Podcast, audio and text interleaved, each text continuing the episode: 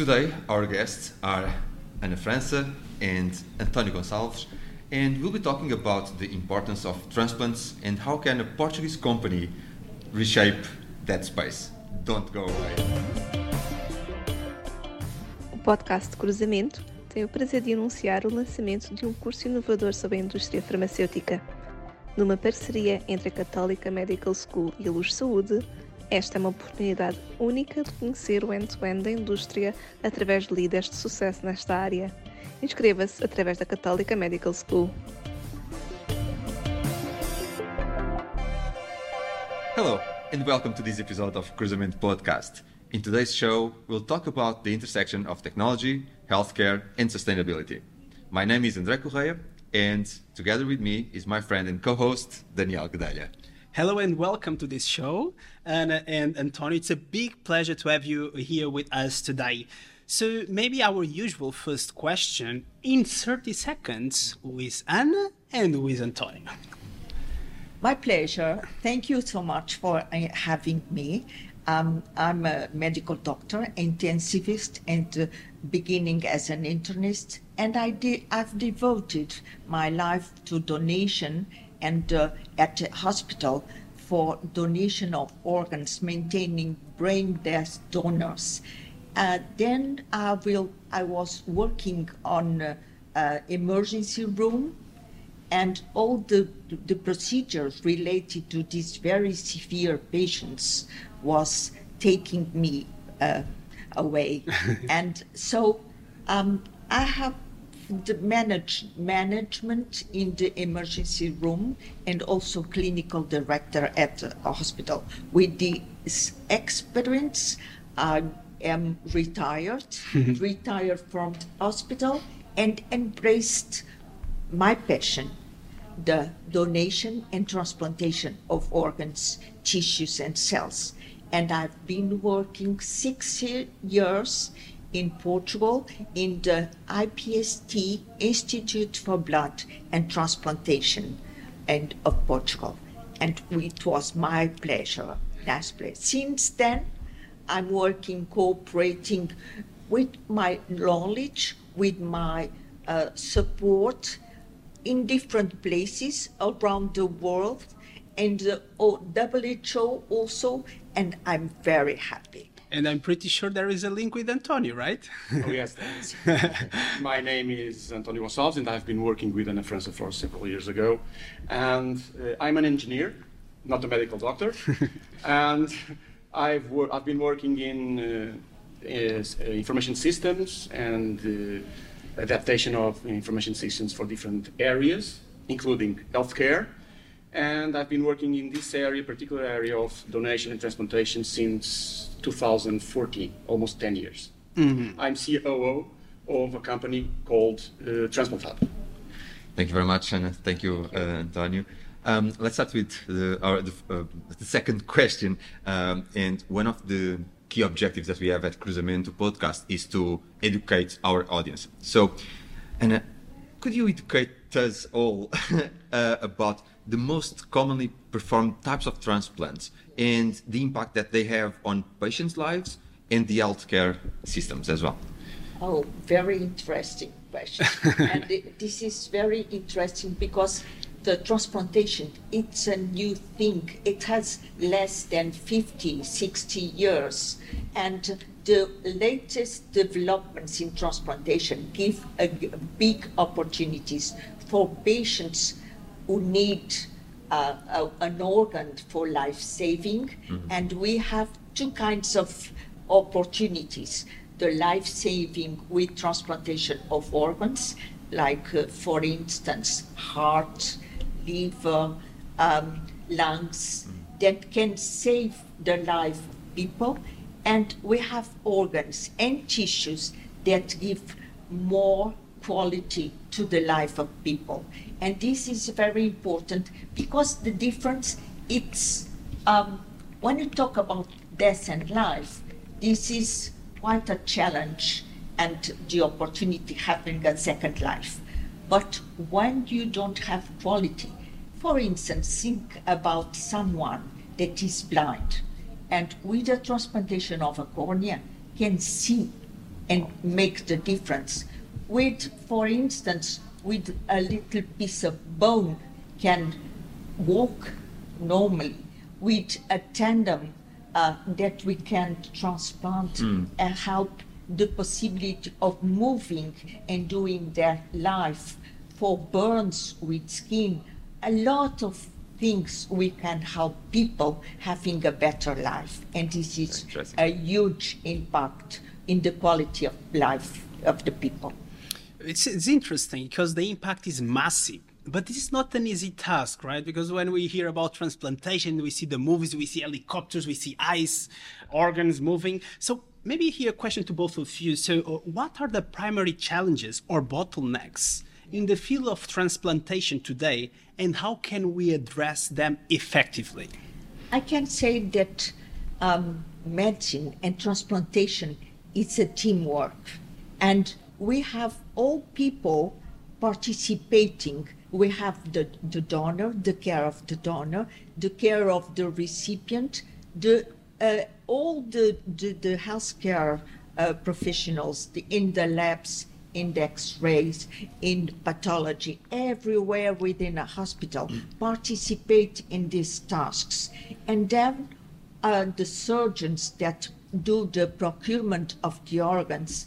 Um, these organs should be packed, live for some limited time in us with special uh, perfusion um, uh, techniques. Also, the time for transport of organs from one place of donation to the transplant area is very short. Can you give us some examples, Ana? For instance, heart is only four hours. Four hours. And but there is a, a, a possibility, like in Australia, um, they have long distance to cover, Sure. and then they had perfusion machines that can keep the heart functioning during almost nine hours. It's already a big impact. And this is a big opportunity for people have a heart transplant. And what applies to the heart applies to other organs mm-hmm. with these new machines, new techniques, and innovation plays a very important issue there. And, and maybe Antonio, just I think in some countries like Italy, they have a, an interesting model. Right? Yeah, because yeah, because uh, donation and transplantation is also a very complex logistic problem. Why? Because we have a donor. We ca- the donor can give seven, eight organs, and those organs can go to the north of the country, to the south of the country, and even to another country. Okay, so the logistic process, expecting time of arrival of the organ, the departure of the organ, the conditions as the, the organ is, is going from the donor hospital and arrives to the transplantation uh, hospital are very complex. And in Italy, they have, Italy is the country of fast cars. So they have, so they have Ferraris and Lamborghinis that transport the organs from one side to the other. This, that, that's it. In Portugal, we have collaboration with our Air Force get- that goes from Lisbon to Porto. Uh, when arrives at Porto, goes in uh, in a motorcycle to the hospital. So it- INEM. INEM with also with our INEM. Emergency. So it is not only a scientific process; it is a logistic process. And uh, picking up on that, the complex logistics and all, all the processes that you have mentioned, can you provide us some insights into how Portugal can improve the transplantation, uh, transplantation programs Yeah. and overcome existing barriers? I mean, we don't have those long distances like in Yes. Australia, but we have some, Yeah. some barriers. This is a very, very interesting question because it's one, one of our bottlenecks. And the law is, in this moment, the limitation for pursuing the donation in uh, uh, circulatory arrest controlled. We have the opportunity of uh, doing uh, in Portugal by law, this is, these things should be regulated by law, uh, the opportunity of doing, profiting from organs from uh, deceased uh, donors in uh, a circulatory arrest that begins outside the hospitals. But inside the, the hospitals, is not, it is called controlled donation because someone that has not the possibility of recovering and with the help of the family, with the help of the, the friends, we decide, the medical doctors and all the family decides to stop the suffering of that patient. And this patient can give his organs. This is a possibility of giving light, life beyond their lives themselves. This is very important. And in Portugal, there is a law that forbids, forbidden, uh, forbid the, the, this process. And this is a bottleneck that we show should go ahead and change it. That's a very interesting call for action, but I think other countries and legislation they are slightly different because uh, I learned that Middle East and Mexico there are other barriers. Can you just elaborate a bit? there? Yes, yes. For instance, in the Middle East, people uh, thinks that the mind, soul, doesn't die. So, how come the brain dies if the soul doesn't die? So, this is one of the situations where people just don't allow the donation because they think that uh, the mind and the soul doesn't doesn't die. For instance. It's a very cultural element. Yes, yes. Very interesting. And Every- then, every- please, Ana. Please. Yeah. Um, every country is different. And um, the parts of the world uh, in Latin America, Mm-hmm. the, Mexico, for instance, they believe in reincarnation. And so the mummies we can find in Mexico, ancient mummies, are so kept for like uh, it was in uh, Egypt Uh-huh, before. uh-huh, uh-huh. And the beliefs of people and the culture and any move, any program we uh, think about for donation and transplantation should be according the culture of the country. And that's why we can be flexible, adapt, and for the object of the best for the patient. Super interesting, a very cultural uh, element. And we already alluded Portugal, Middle East, Mexico now, which brings into mind different countries. And there is a company behind as well the discussion we are having today. So maybe Antonio, uh, this, this question goes to you. Um, there are many companies uh, in our country. And Portugal is a relatively small country, but there is a willingness to expand internationally. Have you encountered uh, difficulties in this process of uh, international expansion and what were the key lessons learned from your expansion efforts and by the way just tell the mission of the company so that our audience can Well, the mission of the company is to develop applications that really goes and add value to the society. That is our main, our main, our main uh, uh, vision and, and value. And we've be, we've uh, encountered in the case of transplantation, uh, there are two different markets: the American market and the European market. okay The big companies in the transplantation and donation area are in the, the American countries. And those are the ones that we find, and there are very big companies that we find all over the world. Uh, what is the main uh, issue? What is the main challenge in, in, this, in, this, in this interaction with those companies? We are very small. We are very small company. but we have a huge advantage. We are very flexible. Mm-hmm. And what we've learned from our experience contacting with those companies is that those companies are a very strict mindset. Mm-hmm. It's just like IKEA. You go through that arrows and you only go through that arrows. Mm-hmm. We, we can go through the, the, different furnitures, we can see, and this type of flexibility gives us a huge advantages for the for the mm, the, the, the, the, those companies in, in, in those U.S. companies. What is our main challenge? Is the, the client would say, and you know, no one was ever fired for buying IBM or for buying SAP. I got it yeah So this is our main challenge. So that challenge we must counteract with our flexibility. and antonio here which who are your clients just so for our audience Who will be in terms of in terms of, of transplantation, Uh-huh. our main clients are uh, are the government, Okay. okay, uh, healthcare ministries, Okay. uh, and of course OPOs, organ procurement organizations. Okay. Those are the ones that logistically arrange the connection between the donor and the uh, transplant and the patients. And Antonio, uh, I'm going to, to pick up on that one. So uh, we are talking about Transplant Hub, um, and you've mentioned that uh, applications, but it's not just a software; it's also a program. Could you elaborate a little bit more on this distinction between just an application and a program?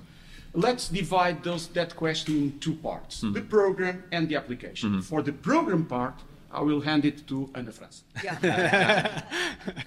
No pressure. For instance, what we want is the, the quality of life of the patients and uh, the outcomes, the big objective is the, and to facilitate the procedure.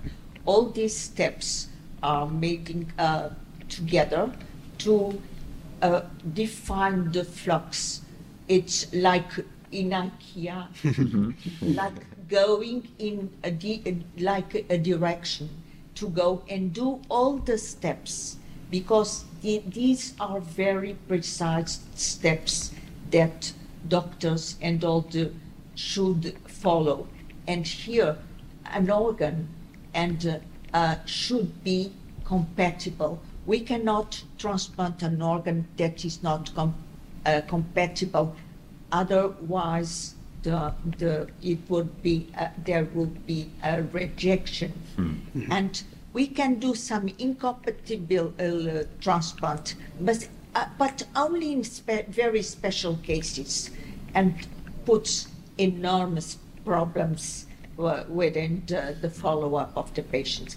And what to want at all the procedures and have the necessary feedback to the ones who keep the donor and stops with the, the donations, to the ones who care for the patients and will care the, for the patients all over his life. Mm-hmm. They do consultations, they do exams, they keep communicating with the patients and have their feedback. Once more, this uh, kind of innovations gives us the possibility uh, to have um, what Will Antonio talk about algorithms to see which is the best organ for the best patient. The patient can profit more from an organ, and um, what goes next have or not complications? Can these be addressed in time and on time? Hmm. And one of the main things of with the program is that we are looking at an informatic solution mm-hmm. in time and online. Everywhere you are you can be on vacation and you have in the hospital someone who cares for the patient. And this doctor can communicate with you online and show exactly what is the situation and you can see in your laptop what is the situation of the patient and you cooperate and you say do this do that. And then afterwards when the patient goes home starts another matter uh, the compliance the uh, with the, the the procedures and all the tasks uh, with the, the the patient to comply with the medication and the procedures. And, and every, every minute counts on this process. And in terms of the algorithms, uh, Ana mentioned, Antonio. Uh, well, uh, Transplant Hub is a web-based application. It has also an app, uh, an, a patient app. I will talk to you later about that. And the application has three main threads: the thread of the donor, the thread of the patient, and the thread of the living donor. Okay, and from the first uh, appointment with the doctor in a pre-transplant, in a pre-transplant situation, to the follow-up, uh, everything is registered and is synchronized in the application. When those two threads, the donor-patient, the donor thread and the patient thread, join together, is when they merge when we choose the best organ to the best patient. And to choose the best organ to the best patient, we have intelligence, artificial intelligence algorithms, we have decision trees that manage clinical variables, immunological variables, logistical variables in order to match the best organ to the best patient. And Antonio, as we are just coming to, to an end of our very interesting episode, uh, for we have lots of uh, people that are very uh, keen on the tech space. Just elaborate a little bit more on the technology. So, uh, what? Not too much as an engineer. Okay, Okay, engineer. Uh, imagine a dice, okay? A dice, a rolling dice. And you have one, two, three, four, five, six. Let's focus our attention on the six. The six, they have three dots on the left hand side and three dots on the right hand side. Mm-hmm. Let's put another dot in front of the right side, mm-hmm. okay? Then let's put arrows on the first, on the left column, 3 mm-hmm. arrows. Then let's put three arrows from one dot to the remaining three dots on the right side. Three arrows, three arrows. We have nine arrows. Then we will have three arrows from the or right-hand side to the final dot. Okay? You have managed to imagine a neural network. Mm-hmm. Okay? What happens in that neural network? On the arrows, let's imagine, put a number on top of, of those arrows. Okay? On each dot, let's imagine, put a function. Mm-hmm. Let's say it multiplies by 2. Mm-hmm. Okay? Now, this is very abstract. Let's go into transplantation. Let's put on the first arrow the Glasgow Coma score. What is the Glasgow Coma score? Okay, what is the It is the wo- the amount of distance that we are from St. Peter's. Okay. mhm. If you are three, then you are at the door of St. Peter's. If you are 15, you are like us. Okay. Let's put three. Let's put a number on the first arrow. On the second arrow, let's put, for instance, the disease, the the cause. Mm-hmm. What is the cause? Like uh, a, a, Car a crash. bleed. Oh. a ca- no, no, no, no, Like a bleed in the mm-hmm. brain, mm-hmm. or like a- an ischemia event in the brain. But we cannot inject in the neural network words. We can inject. We only inject numbers. How can we do that? If it is ischemia, we put an O. If it is hemorrhagic, we put a one. Mm. Okay. On the third one, we put if the patient is intubated or not. The same way. It is not intubation. We put an O. It is not intubation. It puts So a one. lots of variables. Lots of variables, lots. What do we do? We multiply the coma score with the number, as you remember, is on the top of the arrow. It's a two. Three plus, uh, uh, uh, how can we say, time- times- multiply, Times, times, times, uh-huh. two, 6 Then it enters on the function. And the function multiplies by 2 again. 6 multiplied by 2, 12. That 12 is the, um, the number that will go spread to the other, what we call perceptrons. What is the perceptron? Those dots are perceptrons. And perceptrons make the, it is like a mimic of our neurons. And the, our neurons work on the same way. So therefore, it's the technology that you use behind your software. Yes, but I didn't finish quite yet. I know that we are uh, in, in hurry of time. but let's suppose that we have an history, a file history, where we have in each row those, those different Glasgow, uh, disease or uh, situation, and if it is intubated or not. And we have uh, 500 rows of this with the results The number. it is a number. It was one. Oh, it was a donor. Mm-hmm. Zero. Oh, it was a donor. Mm-hmm. One. Oh, it was a donor. Then we inject that in the neural network, mm. and what is going to do the, ne- the neural network? It will balance the numbers that are over the arrows, and if they balance, we put some numbers. We inject and we see. Well, I have, I, I, I th- my accuracy was 80%. Mm. Well, let's adjust the, the, the numbers in the, in the arrows. Mm-hmm. Well, my accuracy go up to 85. And with this, mm-hmm. the, this, this balancing of the, of, the, of the numbers on top of the arrows is where the machine learns. Mm-hmm. So this is the machine learning. It is the balancing of the numbers in the arrows. Very. For what purpose? And this, this, all this explanation is for just one purpose: uh, determine the possibility of having a notification to the doctor, To the doctor. for a, a possibility I like this. of a, a donor, Mm-hmm. of a person that will be in brain death. And this is, um, we must be a step ahead. Mm-hmm. We must anticipate.